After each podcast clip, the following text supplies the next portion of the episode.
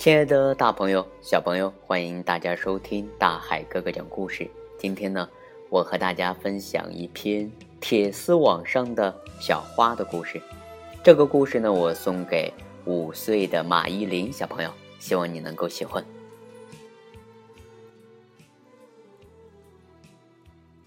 我的名字叫罗斯布兰奇，我住在德国的一个小镇上。这里的街道都是窄窄的，还有一些老喷泉。房子都很高，房顶上落满了鸽子。有一天啊，来了第一辆卡车，很多男人离开了小镇，他们都穿着和士兵一样的服装。冬天来临了，现在的卡车在学校的窗子下面一辆接一辆，车上装满了我们都不认识的士兵，他们对我们。都视若无睹，他们开的坦克呀，在鹅卵石上面激出了火花，那些坦克发出的声音太响了，而且还发出柴油的气味。他们从跟前经过的时候，我的耳朵都震得发痛，并且还得捏着自己的鼻子。有时候好像事情真的没有发生什么变化，但是我的母亲让我从那些卡车的间隙里。过马路的时候要小心点，他们说士兵是不会减速的。有好几次啊，我从河边走，就是为了看看这条河。树枝子，有时候还有一些破旧的玩具顺水飘去。其实啊，我喜欢这条河的颜色，它看上去像天空一样。那些汽车看上去很好玩。我们站在家门口看着他从眼前经过。我不知道这些汽车要开到哪儿去，但是我们想，嗯，他们是开往河那边的什么地方。有一天，一辆汽车停了下来，士兵们下车修理汽车的发动机。一个小男孩从汽车后面的车厢里跳出来，企图逃走，但是镇长挡在了路中间。他揪住小男孩的衣领。把他带到汽车那儿，然后他冲士兵们笑了笑，没有说话。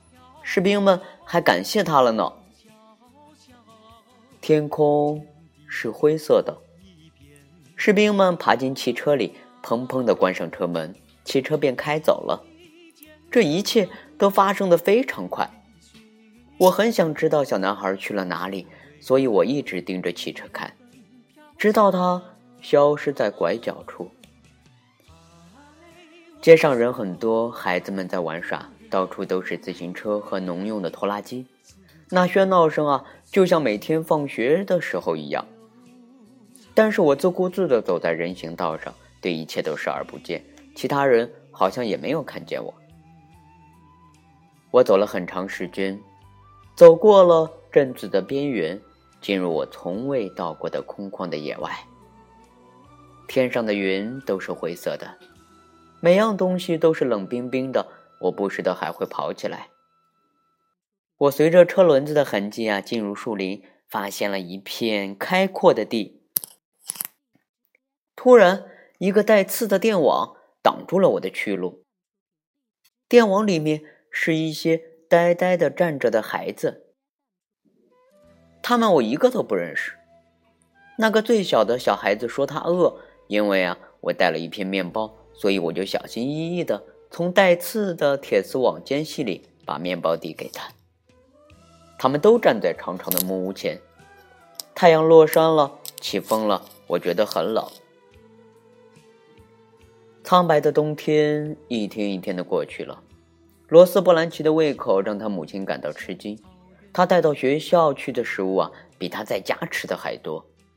他每天都带上尽可能多的面包和黄油。甚至啊，还从地下室里拿一些果酱和苹果。罗斯布兰奇越来越瘦了，在镇子上，只有镇长还是和原先一样的胖。人们都是你监视着我，我监视着你。罗斯布兰奇把食物藏在书包里，早早的从学校溜出去。现在他已经把去那的路熟记在心里。木屋旁边的孩子更多了，他们在铁丝网的那一边也变得越来越瘦。有些人上衣别了一颗星，是明黄色的。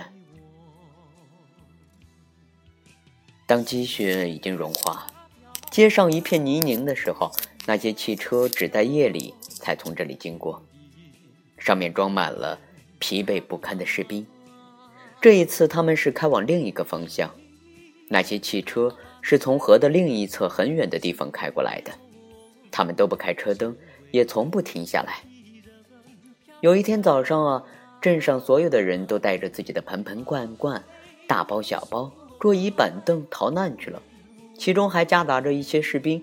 有些士兵的衣服破破烂烂的，有些士兵瘸着腿，有些士兵伤痛难忍，向人要水喝。罗斯布兰奇在那一天不见了，他又一次走进了树林。大雾掩盖了去路，为了不弄脏自己的鞋子啊，罗斯布兰奇在一个泥坑之间跳来跳去。在树林的中间，那片开阔地变样了，那空荡荡。罗斯布兰奇把装满食物的书包丢在地下，他一动不动地站在那儿。树木之间有人影在移动，很难看清楚他们。士兵们到处看到了都是敌人，有人开了一枪。就在这时，镇子上来了另外一些士兵，他们的汽车和坦克也发出很响的噪声，而且也散发出和柴油一样的气味。但是他们的军服却是不一样的颜色，而且他们说的语言也和我们不同。罗斯布兰奇的母亲一直等着他的小女儿，等了很久。番红花终于从地下冒出了芽，河水上涨了，溢出了河岸，树木都变绿了，鸟儿啊落满了枝头。春天在歌唱。亲爱的大朋友、小朋友，今天大海哥哥和大家分享的。呃，铁丝网上的小花的故事呢，到这里呀就要和大家说再见了。这是一个让孩子透过战争的现象，嗯，体味人性本真的故事。这是一个让孩子分辨善与恶、美与丑的故事。这是一个让孩子认识善良、纯真和爱心的故事。这是一个让孩子感悟到高尚美德的故事。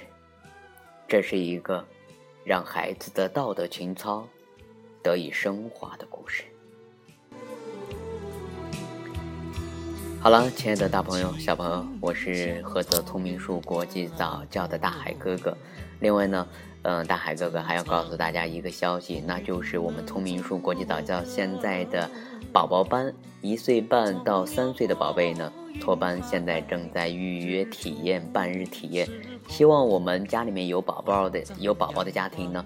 嗯，可以到大海哥哥这里来预约参观，让宝贝，嗯，就是让我们的小宝贝啊，呃，参加我们的大家庭，也能够让我们的宝贝啊变得更加的自信、勇敢。好了，亲爱的大朋友、小朋友，我们下期节目见。